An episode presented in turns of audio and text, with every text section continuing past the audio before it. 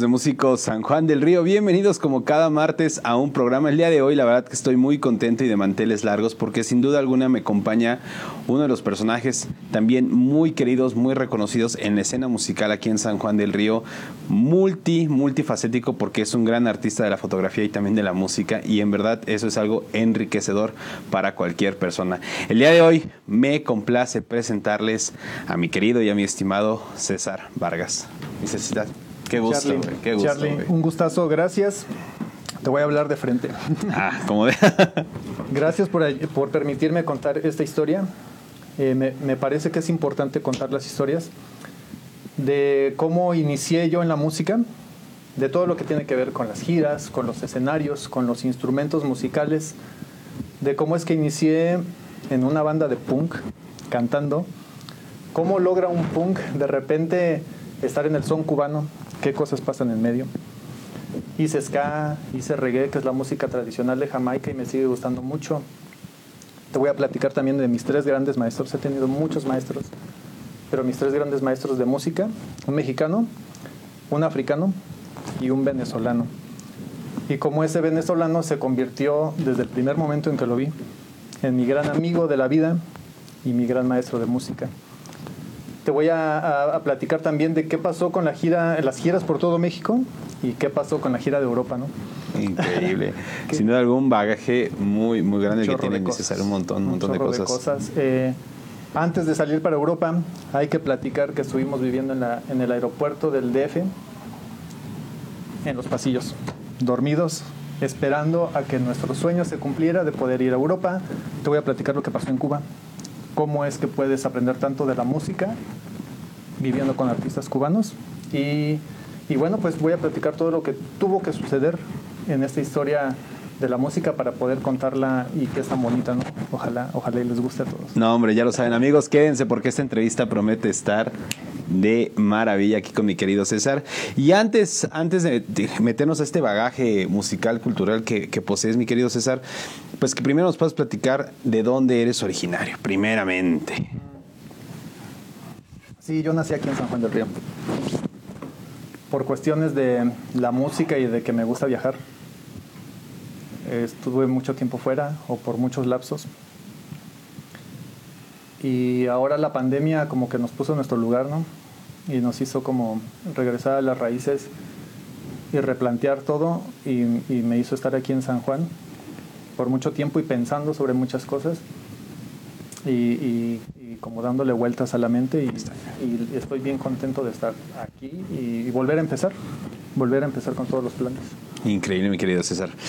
Ahora sí, la pregunta, mi querido César, esta espinita de la música, ¿cómo es que llega a tu vida? Hay una cosa muy importante en mi vida, Charlie. Quizás la más importante que es la radio. ¿no? O sea, el aparato. El aparato o ahora escuchamos radio por internet. Pero para mí la radio me cambió la vida. Yo recuerdo que tenía como seis años y escuchaba la radio, como esta hora cuando iba a dormir. Y yo imaginaba o yo fantaseaba con que yo era esos músicos que estaba escuchando ahí, ¿no? Yo ponía la radio, estaba escuchando una guitarra y yo imaginaba que yo era esa guitarrista que era el cantante y que algún día podía estar en un escenario. No me lo propuse, solo lo imaginaba. Y tiempo después escuché algo que decía que ten cuidado con lo que sueñas porque de pronto se convierte en realidad. Y a veces cuando estoy tocando, me acuerdo de cuando yo era niño y soñaba eso y, y me quedo clavado hasta más en eso, no más, más que pensar en la propia canción, estoy pensando en cuando yo era niño y me llegó esa espina, ¿no? La pregunta es, ¿cuándo te llegó? A mí me llegó cuando me iba a dormir y ponía la radio. Ahí me llegó. ¿Recuerdas qué música escuchabas? ¿A quiénes escuchabas en ese momento? Más o menos, como los géneros. Recuerdo que la, la radio comercial, pues había como los principios de la música de banda, ¿no? Eh, y seguramente pop. Pero también yo ya escuchaba radio cultural, eh, escuchaba radio tecnológico de Celaya, Radio Querétaro, Radio Universidad y salía música del mundo, ¿no? O sea, imagínate un escuincle de seis o siete años escuchando world beat, escuchando música de África, escuchando cha-cha-cha y escuchando cosas que ni, ni, entendía, pero que le volaban la cabeza, ¿no? Entonces yo pude escuchar. Digamos que para mí no era un impedimento que, que no hubiera tanta música como ahora, ¿no? Para mí la radio era fantástica, ¿no? Era gratuita y podías escuchar un chorro de cosas, entonces seguramente escuchaba hasta samba y me, imaginaba que eran esos que estaba tocando ahí. Yo escuchaba de muchos, de muchos géneros. Y sobre todo, o sea, que es algo muy, muy enriquecedor por lo que dices, ¿no? Tener esta compilación de tanta música, pues te volaba la cabeza una parte muy, muy, muy cañona. Eh, esto, esto viene obviamente en un crecimiento musical, pero ¿empezaste a tener formación musical en ese momento o, o te empezaste a meter por otra vertiente? Sí, no tuve formación musical, ni me interesaba tener formación musical, me interesaron las letras. Escribía y escribía en serio, y me metí muy en serio en las letras, en la literatura, a tal grado que algún día me fui a una final nacional de, cuento. Es algo muy importante como en mi vida. Escribí una carta muy personal de mi familia y fui a la final nacional de literatura en Saltillo y quedar en séptimo lugar a nivel nacional, pues, pues, sí es un logro, ¿no? Claro. ¿Y qué tiene que ver eso con la música? Tiene un chorro que ver. Mis hermanos estaban armando en ese entonces, mientras yo estaba en la literatura y también en la Facultad de Filosofía, empezaron a armar su primera banda de punk. Okay. y me acuerdo que me dijeron, oye, ni te emociones, no, no te estamos invitando. Te estamos diciendo que no tenemos cantante. Y si puedes venir a los ensayos a cantar, en lo que conseguimos un cantante. Fui a los ensayos, cantaba en esa banda de punk y de repente dije, ¿y si escribimos nuestras propias letras? Porque yo venía de la literatura. Empecé a escribir de manera natural y no hubo necesidad de buscar un vocalista. Me quedé como vocalista y de las letras salto a la música y ahí me quedé para siempre. Bueno, hasta ahora. Hasta ahora. Oye, ¿cómo se llamaba esta banda? Tenía un nombre largo de esos que ahora ya no se usan. Nos llamábamos La Piara, que sucedió a Caín. Una piara es, es una palabra que significa la manada de puercos, ¿no? refiriéndonos a, la sociedad. Recuérdate, recuerda que la filosofía punk está como más o menos en contra de todo, ¿no? Claro. Entonces la piara que sucedió a Caín significaba la, la manada de cerdos que somos, que seguimos el ejemplo de Caín, ¿no? Que que hacía la maldad. Caín, se habla en la Biblia que Caín pues, mató a Abel, a su, hermano. Entonces, como más o menos el nombre iba por ahí, como queriendo referirnos a, que la sociedad estaba media mal, y efectivamente está media mal, ¿no? Y hablábamos del tema social. ¿Quiénes conformaban esta agrupación? Mis dos hermanos, mayor y menor, Javier y René. Y recuerdas que había una banda que se llamaba Catapulta aquí en San Juan del Río. Algunos catapultas se fueron con nosotros. Pasaron varios. Richard en la guitarra, Rafa, Rafa Catapulta, también un guitarrista bien bueno y después chelista. Y éramos los pocos punks que habíamos en, San, Juan, Entonces fue con una fusión de Catapulta y La Piara y son los que iniciamos. Oye, pero obviamente saltar a esta parte ya de, la, de las letras, ahora en la música, empezar a foguearte ya en algo que realmente pues desde niño soñabas y soñabas con justamente presentarte ante un público y llega, llega esta parte de la primera vez en un escenario. ¿Cómo fue eso para ti, mi querido César? Pues ves que la radio es muy importante para mí. Sí. Yo estaba escuchando la radio y anunciaron un concierto en Querétaro. Y dijeron, e, informe está tal teléfono. Y yo dije, pues voy a llamar. Y entonces llamé, me contestó seguramente un punk de los viejos locos punks de Querétaro y me dice, ¿qué onda? Le dije, pues soy de San Juan tengo una banda de punk y nunca hemos tocado. ¿Me das chance? Y me dice, vente. Llegamos a Querétaro. Yo nunca me había presentado en un escenario. Llegamos a Querétaro, nos presentamos, salió todo bien y bajándonos nos dijeron, no manchen, ¿dónde estaban ustedes? ¿O de dónde son? ¿De qué rancho vienen? Porque se ve que no son de Querétaro, ¿no? ¿Quiénes son ustedes? Pues venimos de San Juan del Río. Y los queretanos nos adoptaron como como una banda nueva, ¿no? Como una banda mascota, como los nuevos que vienen de fuera y se atrevieron a cantar punk. Y a partir de ahí estuvimos mucho, pero mucho tiempo tocando en Querétaro. Digamos que fue automáticamente, ¿no? Yo nunca toqué covers. Fueron las propias letras que yo ya escribía. Nunca me había presentado ante un público y creo que tenía mucha confianza en, ¿En mí. dónde fue? En la cañada, en la cañada. Wow. Y había un chorro de banda pesada, ¿no? Y todos ellos yo los terminé queriendo mucho porque viví muchas cosas con ellos. Estar tan chavo y vivir después del concierto, quedarte en la casa de un punk y ver qué piensa, ver qué lee, ver qué cosas trae en su cabeza y también su estilo de vida. Te estoy hablando que yo tenía 15, 16 años.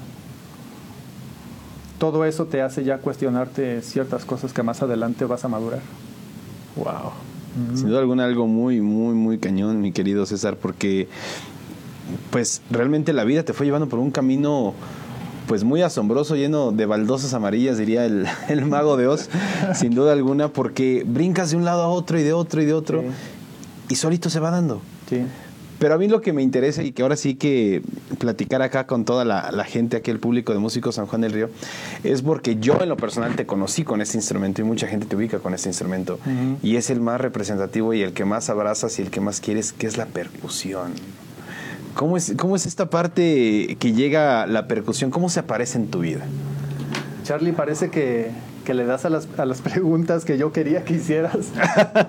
porque me das en el corazón, Charlie. Me das en el corazón porque tú conoces a Marley, ¿no? ¿Cómo no, mi querido Jacobo? Jacobo Marley. Saluditos, carnal. Él no lo sabe. Pero por medio de este programa lo vas a ver. Él me invitó por primera vez al Festival Cervantino. Él es un poco más grande que yo. Poquitos años. Y me dijo, hay un festival bien padre donde vamos a tomar, ¿no? es que anteriormente eso se le conocía con el Sí, Cervantino. todavía, ¿no? Entonces fuimos al Cervantino, íbamos caminando y en una esquina, Charlie, yo sigo yendo al Cervantino año con año. Y este año parece que voy a tocar por primera vez aquí. Voy año con año y me acuerdo de esa esquina en donde yo vi unos tipos tocando música africana, por primera vez en mi vida. Y entonces mientras Marley y todos iban así como que vamos a ver qué hay, yo a mí me, me asombraron, ¿no? O sea, yo dije, ¿qué es eso? ¿Qué son esos instrumentos? ¿Y por qué están vestidos esos tipos así? ¿Por qué tienen un penacho tan grande? ¿Por qué tienen esa vestimenta africana? ¿Y qué son esos ritmos que están haciendo? A mí me asombró eso. Y Marley seguía caminando así como de que apúrale y yo no puedo olvidar ese día. Todavía cuando paso por el Cervantino vuelvo a pararme en esa esquina y me acuerdo de, de esos chavos. Y esto se une con la literatura porque el Cervantino es en octubre. Exacto. Yo regreso a finales de octubre y me dicen en San Juan del Río que gano un concurso de literatura, de cuento me parece, y me dan un premio como de mil pesos, ¿no? Y el primer tambor que yo veo una- en una tienda de música costaba 1150, lo que significa que solamente completé 150 pesos más. Iba yo en mi bicicleta, compré el tambor, lo trepé en mi bicicleta, como cuando llevas a un niño, y yo iba caminando por aquí, por las calles de San Juan, porque eso fue en San Juan, y yo iba pensando miles de cosas. ¿Qué va a pasar con este instrumento? O sea, estoy bien emocionado. ¿A dónde me irá a llevar? ¿Cómo lo voy a tocar? ¿Qué tengo que hacer? Y yo sentía que la gente me veía, ¿no? pero, pero creo que no, creo No. que a la gente no le importaba, pero yo sentí, yo quería que me vieran, ¿no? Por primera vez con ese instrumento. Y esta fue la forma en que yo la conocí y a partir de ahí ya no la he dejado. Pero compraste una conga. ¿Fue lo que No, compraste? ¿Qué compraste? Compré un, una Chico, que es el equivalente al yembe. Lo más conocido es el yembe yembe. africano, pero la única diferencia es que el yembe tiene una forma de copa y el ashiko es como un, como un cono. Pero tiene más o menos el mismo origen africano y todo. Y empecé yo por la música africana. ¿Cómo te empiezas a acercar a esta música? Yo ni sabía en lo que me estaba metiendo, ¿no? A veces uno no sabe en lo que se está metiendo, ¿eh? Lo digo por experiencia. Este. Tuve tres grandes maestros.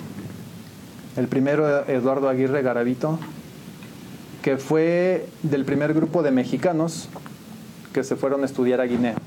O sea, se organizaron y dijeron: Vamos a estudiar la percusión africana en serio, vámonos a Guinea. Se fueron como, como 15 músicos. Eduardo fue uno de ellos, regresó a México y empezó a formar algunas generaciones regresaron a Coyoacán. En Coyoacán fue como el primer nicho de la percusión africana en México. Y a partir de ahí se, empezaron a expandir a muchos lugares. Yo no sé cómo di con Eduardo Aguirre. Y me dijo, César, yo voy a ir a dar unas clases a Querétaro de unas señoras que les gusta el yoga. y quieren aprender tambor, pero no lo van a aprender en serio. ¿Quieres aprovechar a que yo voy a Querétaro y allá te doy clases? Y le dije que sí y nos veíamos en un parque, en un parque de, no recuerdo la colonia, y tocábamos como ocho horas. Wow. Y entonces pues yo llevaba el tambor que había comprado aquí y él, después él me trajo un tambor de África. Y me dijo a mis primeros alumnos, pues les voy a vender los instrumentos que traigo allá, de allá y este me trajo un tambor de África. Y con él estuve aprendiendo mucho tiempo. Después estuve con la Mintiam. Ahí aprendí otra parte de la música. La Mintiam es un senegalés más alto que yo, más flaco que yo y que no hablaba español, hablaba francés.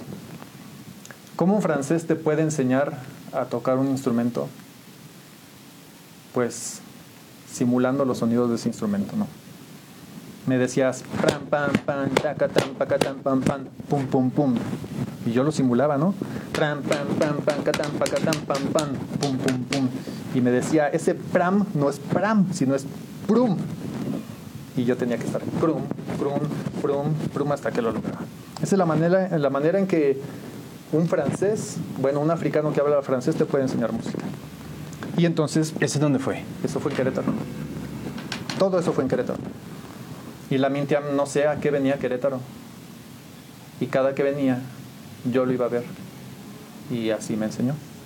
Entonces aprendí desde ese momento que hay muchas formas de aprender música. ¿Cuántos años tenías ahí? Como unos 19. O sea, realmente un joven todavía con un camino Sí. muy largo, mi querido. Yo no sabía en qué me estaba metiendo. ¿no? No, mi querido, César, la verdad que está, está, está cañón porque lo acabas de mencionar, ¿no? ¿Cómo eh, de tomar clases de alguien que fue de primera instancia, lo tomó de África, lo trajo a México, empezó, te empezó a introducir, pero ahora que realmente venga una persona nativa del continente, que es en donde realmente la música es donde nace, porque obviamente sabemos que el origen de la civilización humana pues es, es en África, ¿no? África. Y sin duda alguna el instrumento de la percusión es el más viejo Sí. El más viejo de todos y la familia más grande de instrumentos que existen, ¿no? Entonces es algo, algo muy enriquecedor. ¿Cómo fue esta transición? ¿Hubo algo que cambiar en tu vida ahora estar en este siguiente nivel? Eh, no, solamente creo que lo que sucedió es que el punk no era lo mío, ¿no? O sea, en el punk estaba porque mis hermanos habían hecho una banda de punk. Pero en el momento en que yo vi esos tipos tocando en el Cervantino, yo dije, eso sí es lo mío.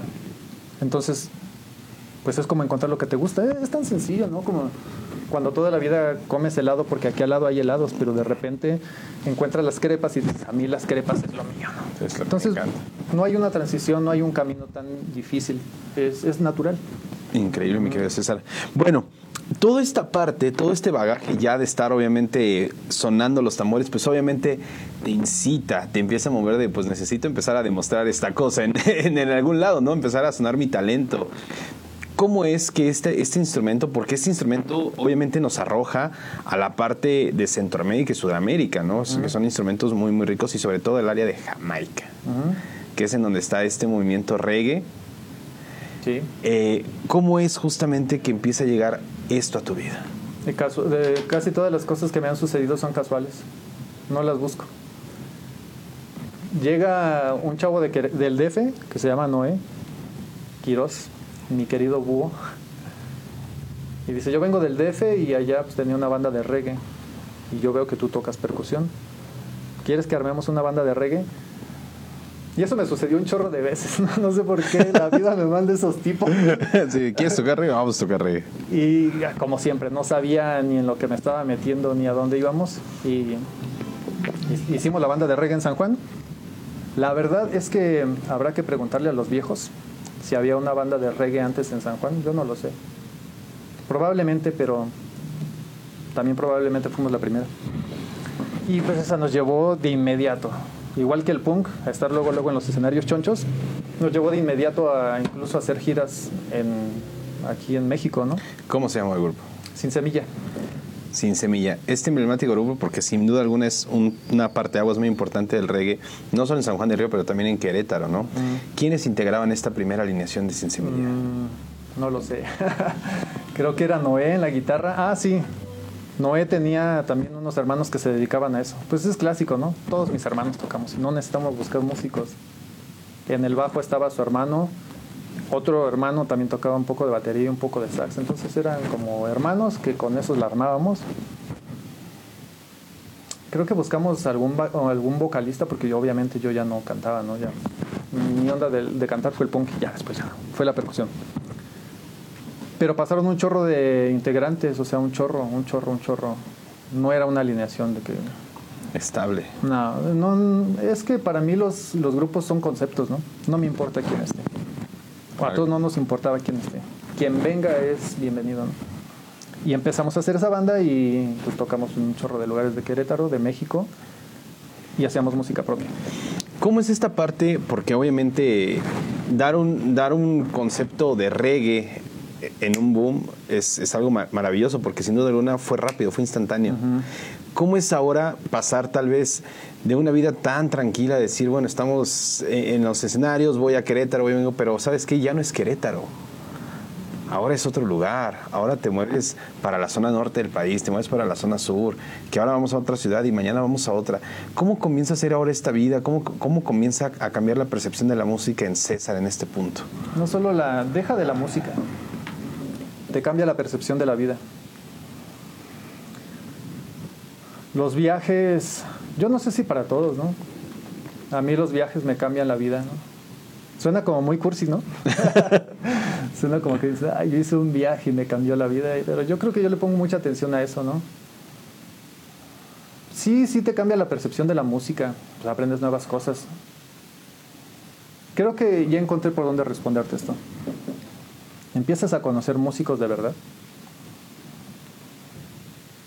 Cabrones que han tocado con los mejores artistas del mundo y te das cuenta que son más humildes que tú y que tú te creías el bueno del rancho, ¿no? Y ellos te ponen automáticamente en tu lugar. O sea, Alain Pérez, el director de la orquesta de Celia Cruz, me lo encontré hace dos meses en Guanajuato otra vez el Cervantino en octubre, en octubre en el Cervantino, y me lo encuentro. Y lo iba a saludar y me dice, César, córrele. Y yo no sabía qué estaba pasando, se echa a correr. Y yo no sabía qué hacer. Me fui corriendo atrás de él, llegó a un lugar y me dijo, córrele para otro, el otro lugar. Y yo le dije, güey, ¿qué, ¿qué onda? Andaba corriendo como loco y yo no sabía qué estaba pasando. Y después me dijo, acabo de perder mi celular. Y acabo de hacer prueba de audio y empieza mi gira y ahí tengo todas las pinches fechas que vamos a hacer acompáñame corriendo a buscar mi celular, fuimos atrás del escenario con los del backstage y todo y ya me dice, ya encontré mi celular. Y ahora sí empezamos a platicar en serio, empezamos a corrernos, él me había dado algunas clases en Querétaro y lo he encontrado en un chorro de lugares. Y digo, este tipo que es un genio, que toca un chorro de instrumentos genialmente, que, que mandaba la orquesta de Celia Cruz, que aprendió la música flamenca como si él fuera un flamenco nativo, y que toca el jazz como, como nadie. Este genio me dice, güey, córrele porque me acaban de, robar mi celular, sígueme, vamos a buscarlo. Cuando te encuentras un tipo así, dices, creo que tengo que bajarle yo. Entonces te digo que te cambia la percepción de la vida filosóficamente y por ende de la música. Increíble, mi César. No, hombre, ahora sí le diste, le diste el clavo porque es, es un, a veces una, un trago, ¿no? De, de, tu propio chocolate que te es en seco, ¿no? Y tú lo acabas de mencionar de una manera sumamente especial. O sea, músicos que creías que pues tú eras el fregón, que eres aquí, yo soy el que las mueve y todo, pero vas afuera y dices, no soy nadie, ¿no? Estoy, estoy en pañales. La humildad sabemos que abre puertas. Y yo creo que aprender esa humildad, yo creo que vale más que los 10.000 conceptos teóricos que traigas en, la música, sin duda alguna, ¿no? Es algo maravilloso. Pero mi César, híjole, ay, está buenísimo esto. ya sí llegó el momento. Queremos verte en acción, mi querido César. Ahora sí, que todo el público quiere, quiere verte. ¿Qué nos vas a presentar, mi querido César? Yo creo que vamos a ver eh, Tu piel, una canción como un funk que grabé con Corcholata. Y yo no iba preparado ese día, me dijeron, vente. Y llegando me dijeron, vamos a grabar una canción. yo ya la había ensayado, obviamente, pero no sabía que la íbamos a grabar. Y la grabamos y eso nos abrió un chorro de cosas. Y Corcholata es una banda que yo quiero mucho y que el Bajío quiere más. Sin duda alguna. vamos a escuchar algo de con Corcholata. Órale, amigos, no se despeguen porque esta plática está maravillosa aquí con mi querido César y ahorita regresamos aquí a Músico San Juan del Río.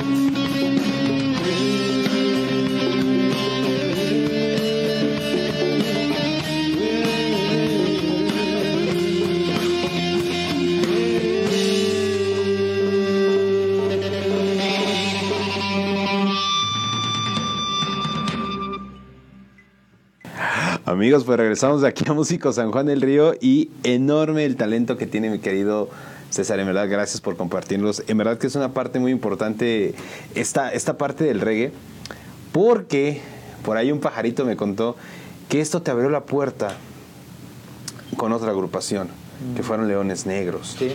¿Cómo es esta parte ahora, esta transición a este nuevo proyecto? También de manera natural. Yo tocaba con Sin Semilla y en el mismo concierto estaba Leones Negros y nos hicimos amigos, ¿no? Mientras tocaba una banda, la otra esperaba, pero mientras estaba tocando una tercera banda, pues nosotros coincidíamos ahí y nos hicimos amigos. Yo me hice amigo de Elton Mann, el líder de Leones Negros, y antes de tocar con él ya éramos buenos amigos, intercambiábamos música. Hablábamos un chorro de música. De grupos que aquí ni conocíamos, ¿no? Y así nos hicimos amigos y un día me dijo, ¿y si te vienes a tocar con nosotros?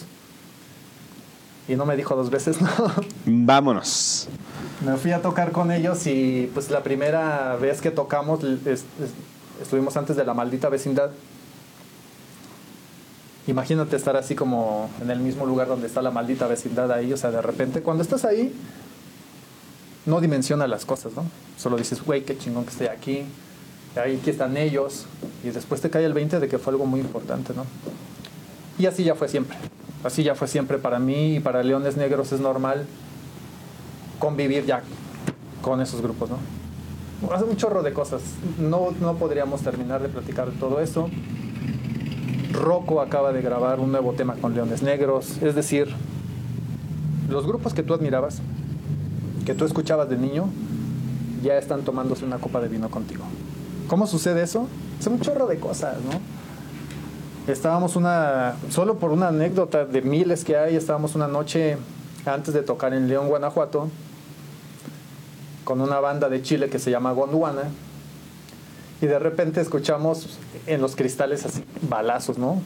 Nosotros creímos que eran balazos, pero no eran, eran pedradas de la gente que quería entrar gratis. Y de repente tú no sabes cómo estás abajo de una mesa escondido, pues porque escuchas lo que tú pensabas que eran balazos y volteas y está el baterista de Gondwana, que es el que tú admirabas cuando eres un squinkle, ¿no? Y en ese momento te das cuenta que, pues que estas fronteras o que estas cosas solo están en tu cabeza, ¿no? O sea, ya de repente ya estás conviviendo con ellos, ya estás viajando por todo México, ya estás saliendo de México y es algo muy natural. Y te la gozas, ¿no? O sea, te la gozas. No, hombre, pues yo creo que quién se la va a querer gozar con un guana ahí echando ahí chelas y vino, pues yo creo que todo, Sí. güey.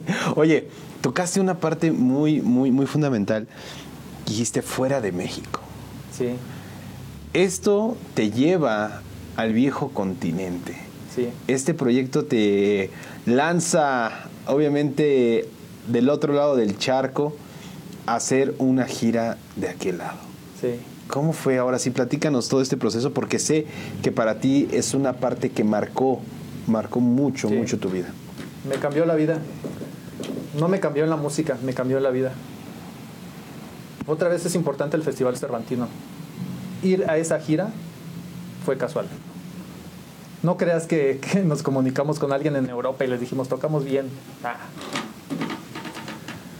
Se realiza el Festival Cervantino y viene una delegación de eslovenos, artistas eslovenos a presentarse en el Cervantino.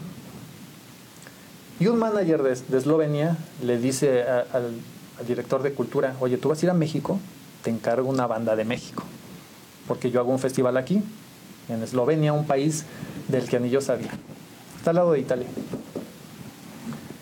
Entonces llega la delegación al Cervantino, terminan su espectáculo y en la noche se van a tomar al Bar Fly, que es un lugar en Guanajuato donde yo también toqué muchas veces y viví un chorro de cosas.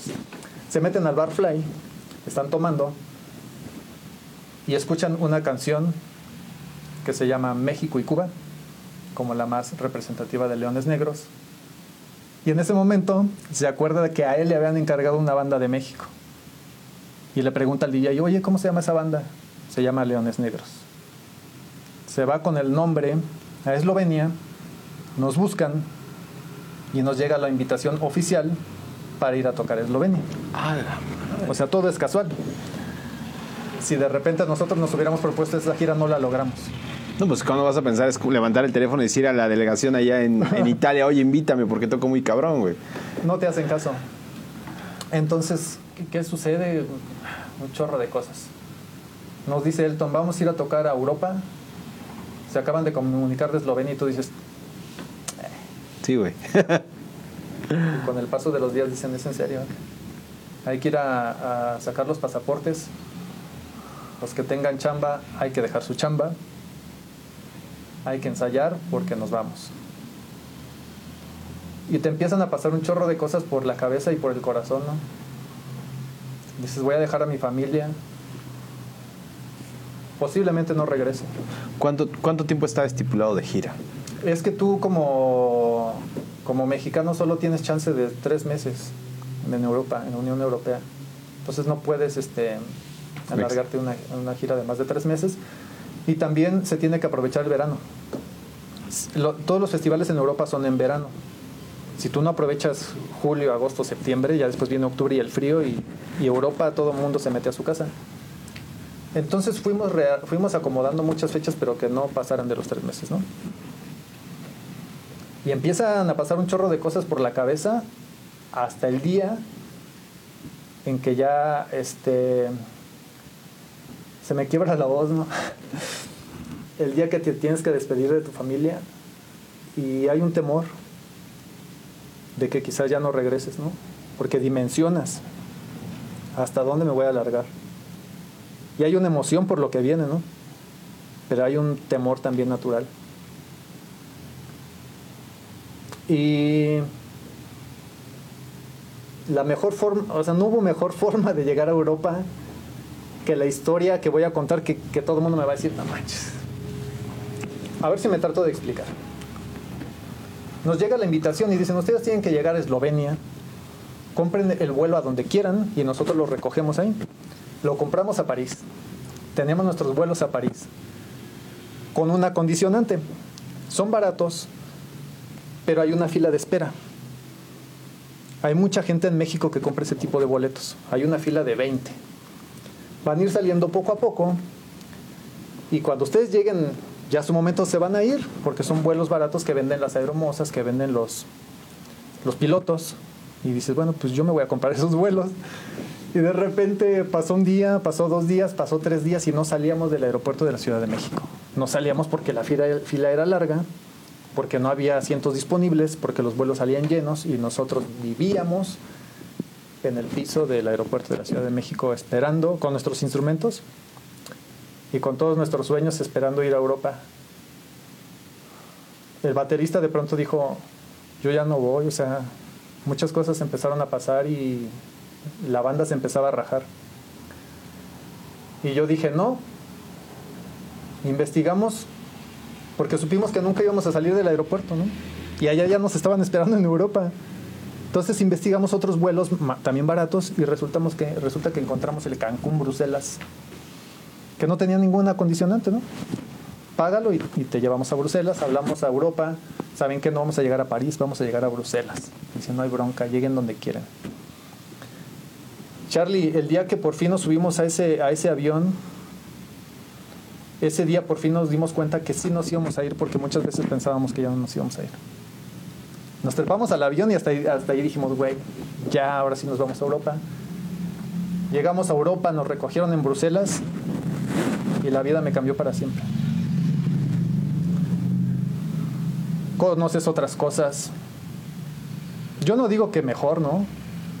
Porque yo no soy de la gente que dice que Europa es mejor que México. no. Pero conoces un chorro de músicos, conoces un chorro de situaciones, cosas sociales, el comportamiento social y, el chip te cambia, ¿no? Y te vuelve a pasar lo mismo que te digo, o sea, no eres tan bueno en la música. Y no eres tan bueno en la vida. La escuela de la vida te enseña un chorro de cosas. Y así es como empieza la gira europea. Y tocamos primero por todo Eslovenia, por todo Eslovenia. Un país que no conocíamos y pues que anhelo regresar. Ahí se quedó como, como una parte de mi corazón en Eslovenia. El primer escenario en Eslovenia. Decir, bueno, pues ya estamos aquí, es la primera fecha.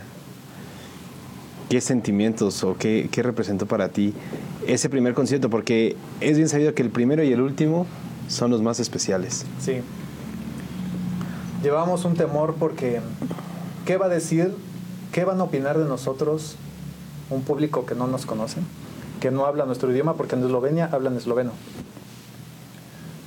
Lo más cercano al español es Italia, que está al lado.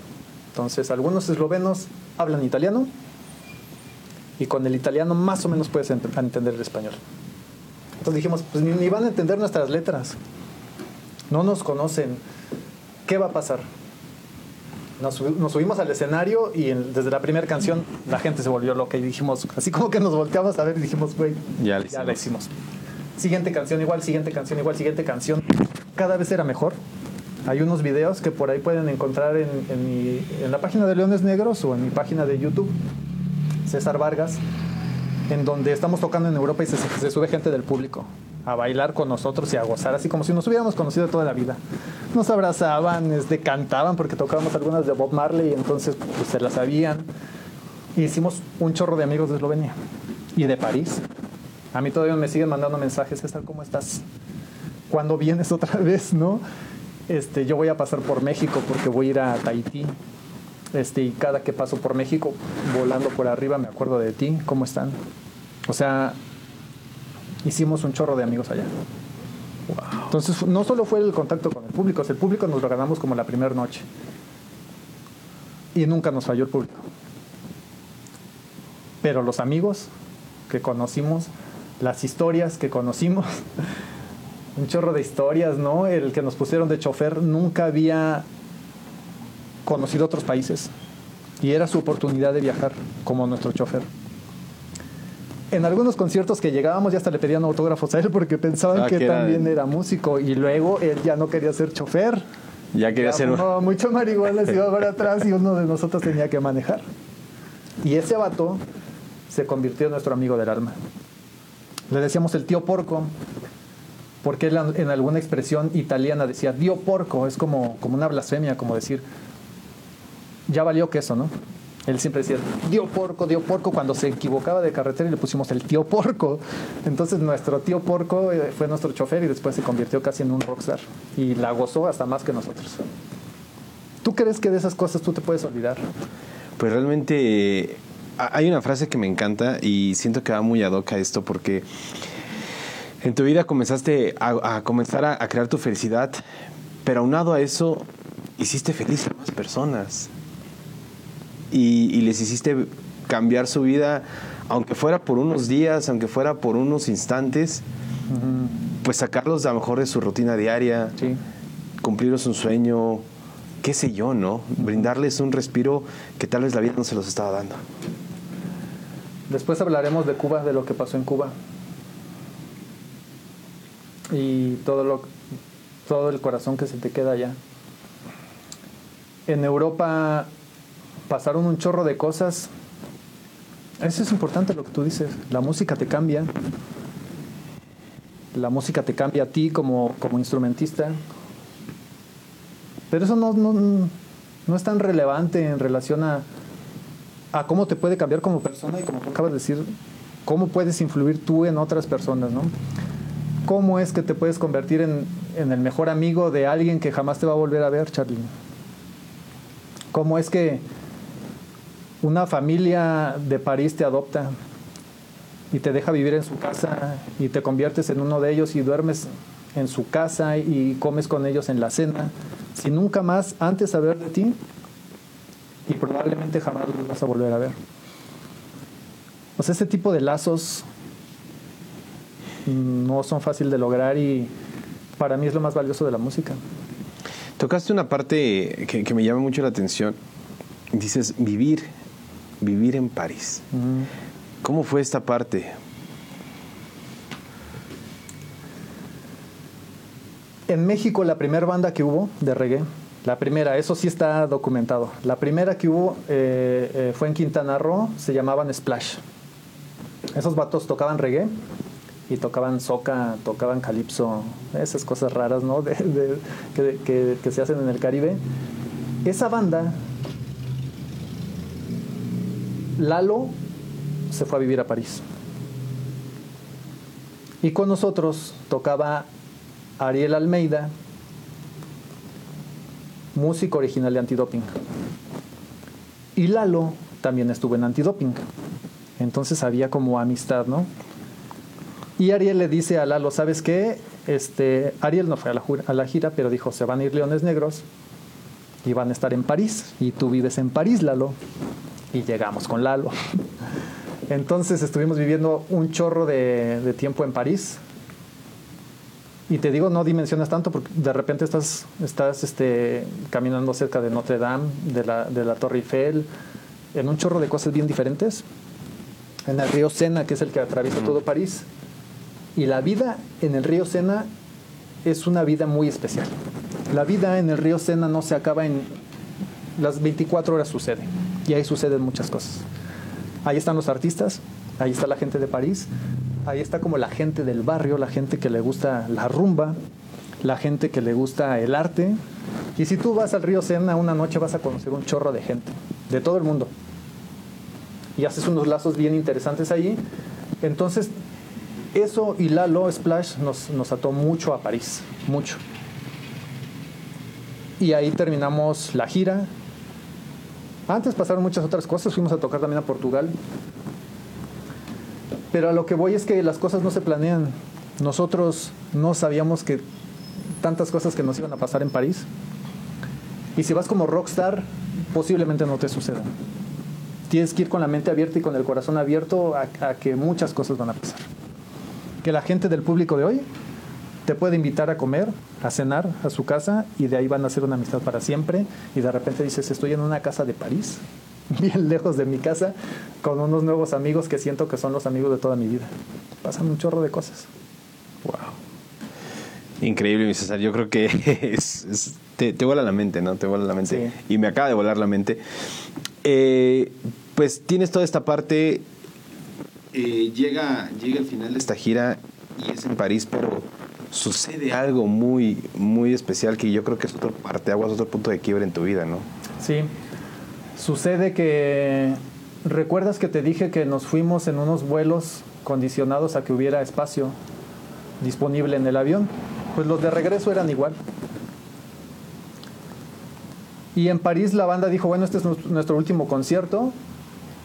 No es tan formal. Va a ser un palomazo.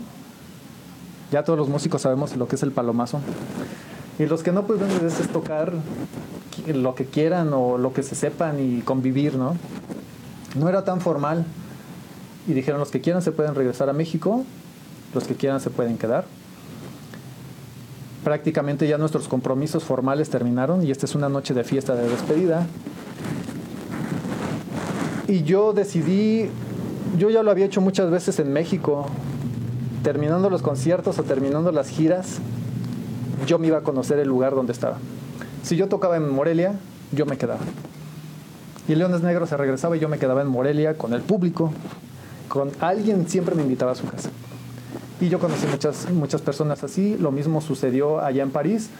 Conocí una familia parisina y me dijeron, va a, va a haber un festival de arte, como el Cervantino, en el sur de Francia, en un pueblo que se llama Aurillac.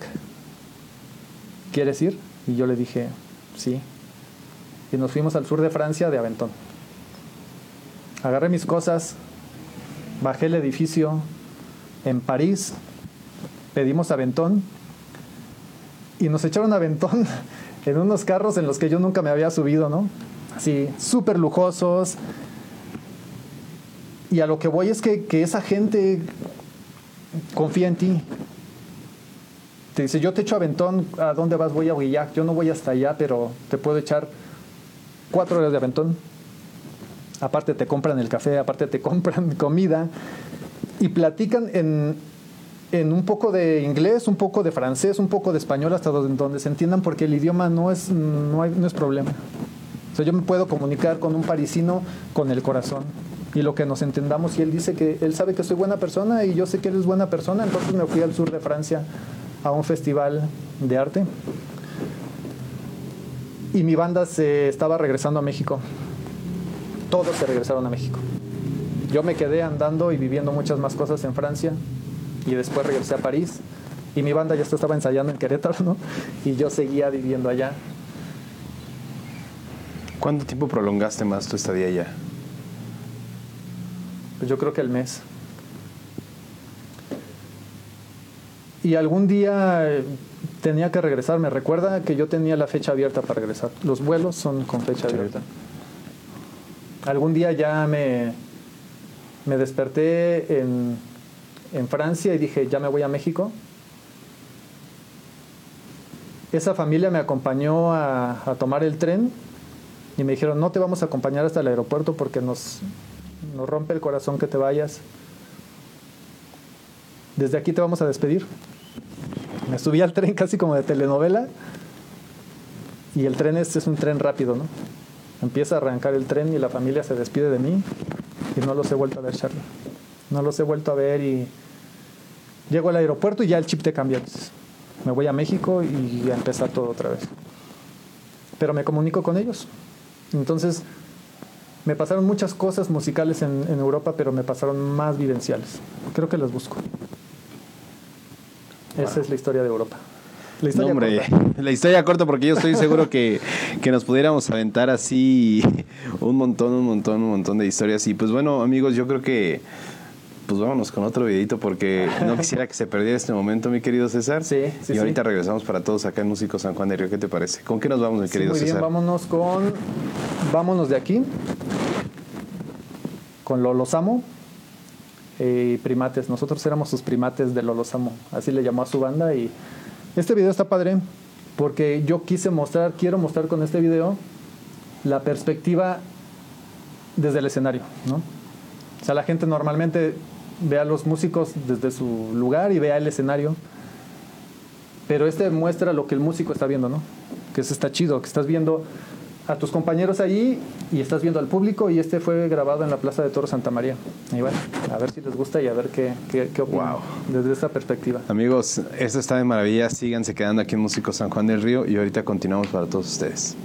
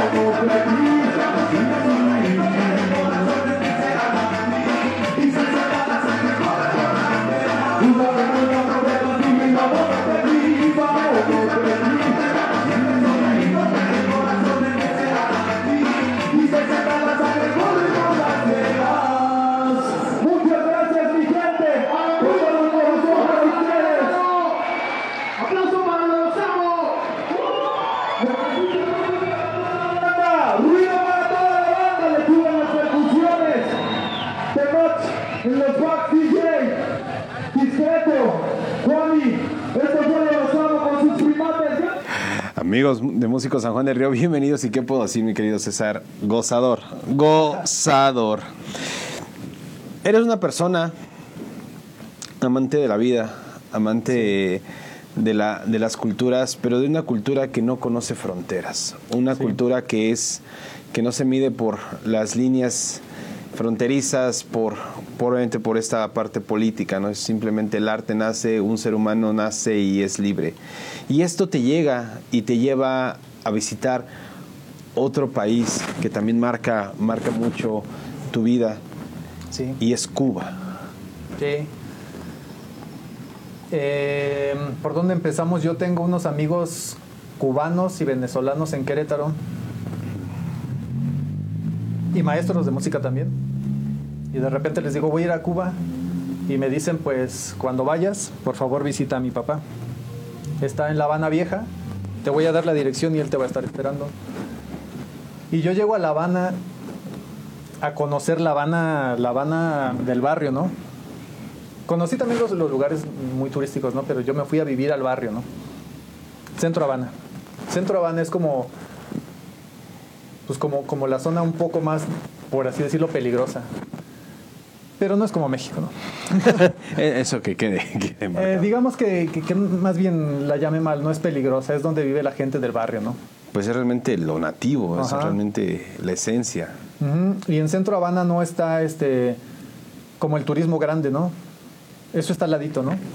En el casco viejo de La Habana Vieja, se llama La Habana Vieja y, y está Centro Habana. Bueno, yo estuve en Centro Habana viviendo con artistas.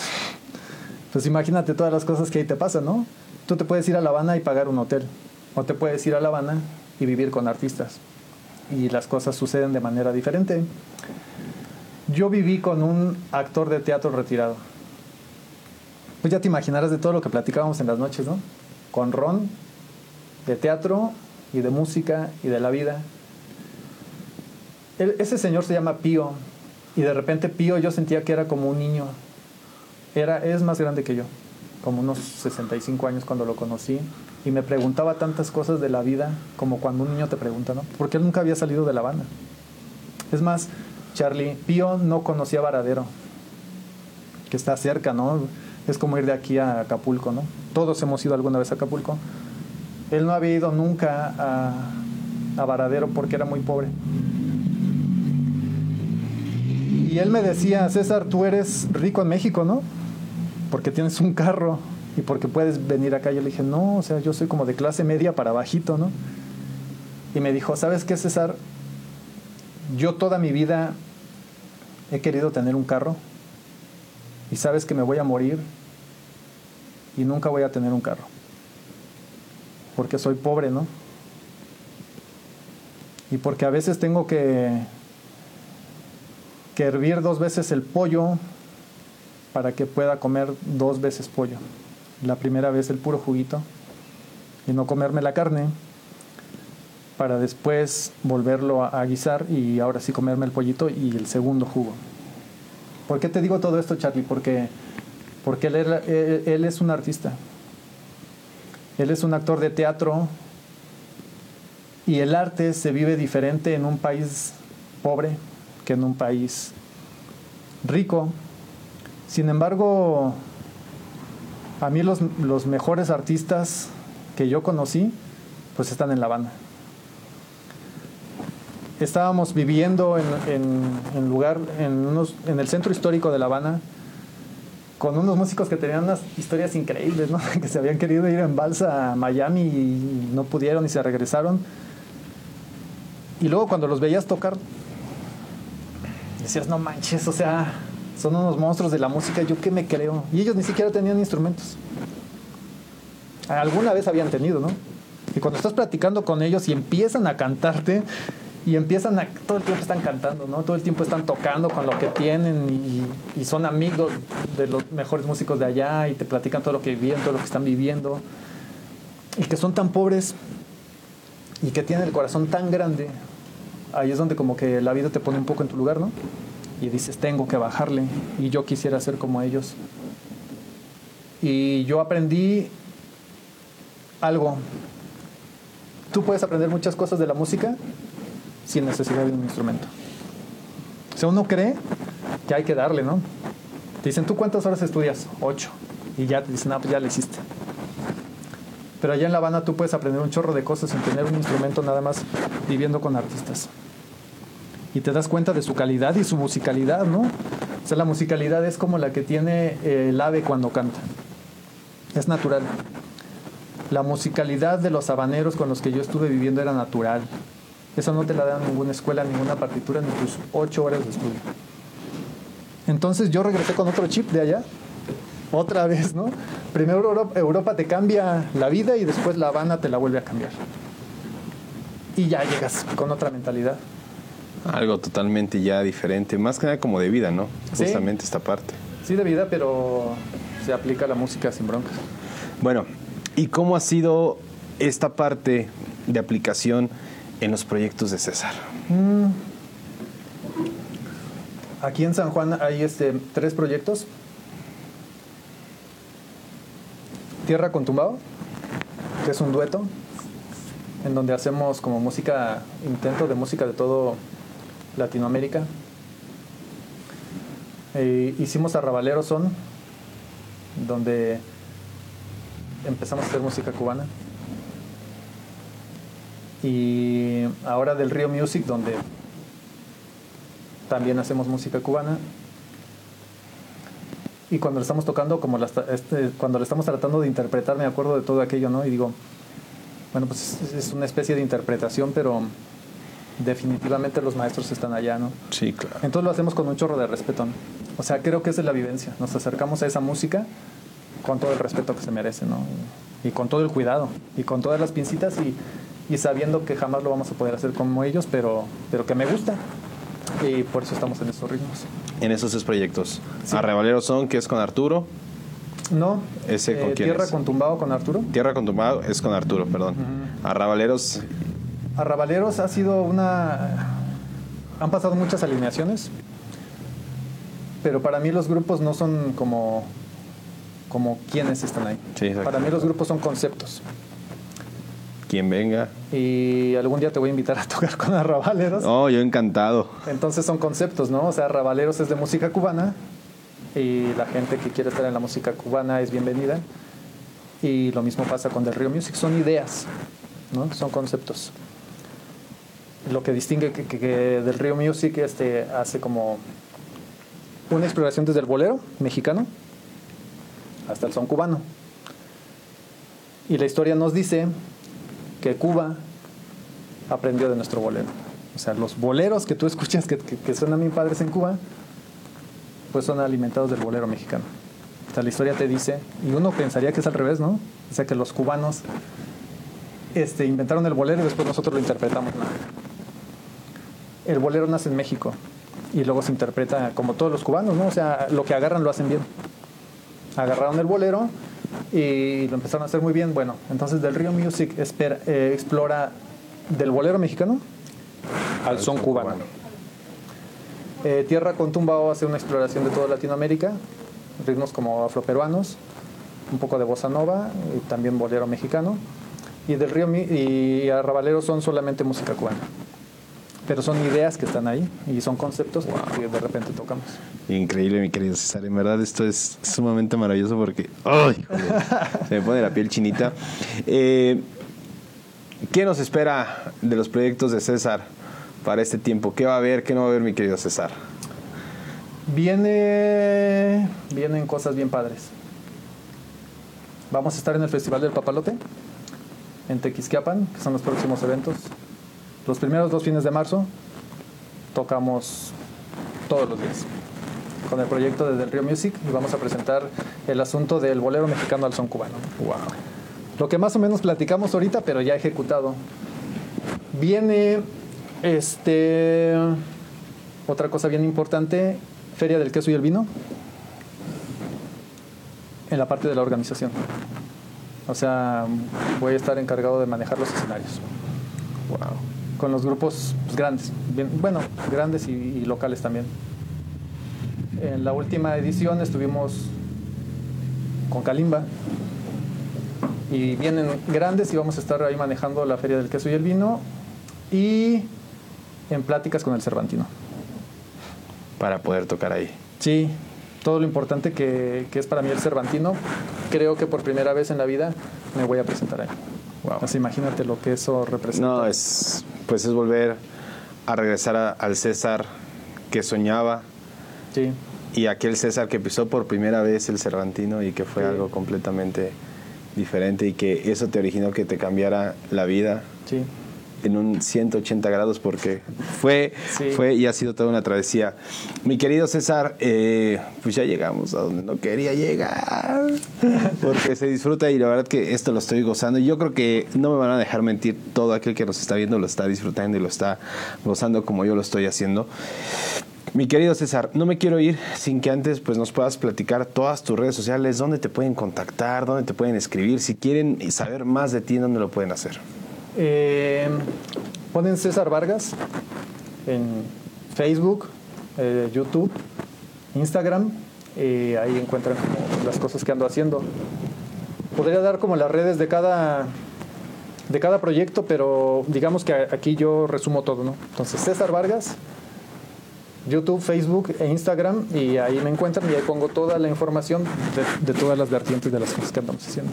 Genial, mi querido César. Ya, pues ya lo saben, amigos, a dar like, a dar compartir, porque sin duda alguna el talento que tiene mi querido César es algo único e inimaginable. Así que vamos a ayudar a que esto siga llegando más allá y poder hacer una comitiva de porra que podamos ir al Cervantino a echarle porras a mi querido César en unos meses más. Mi querido César, pues de mi parte no me queda más que agradecerte en verdad el que te hayas podido dar la oportunidad y ahora sí que el espacio de poder estar aquí en, en Músicos San Juan del Río. Te agradezco de todo corazón. En verdad, muchas, muchas gracias por estar aquí con nosotros. a ti por eh, dejarme contar esta historia y agradecerte por esta labor que estás haciendo con los músicos de San Juan. O sea, es bien importante y felicitarte. Muchas gracias, mi querido César. Pues ahí está. Amigos de Músicos San Juan del Río, en verdad, gracias por acompañarnos el día de hoy.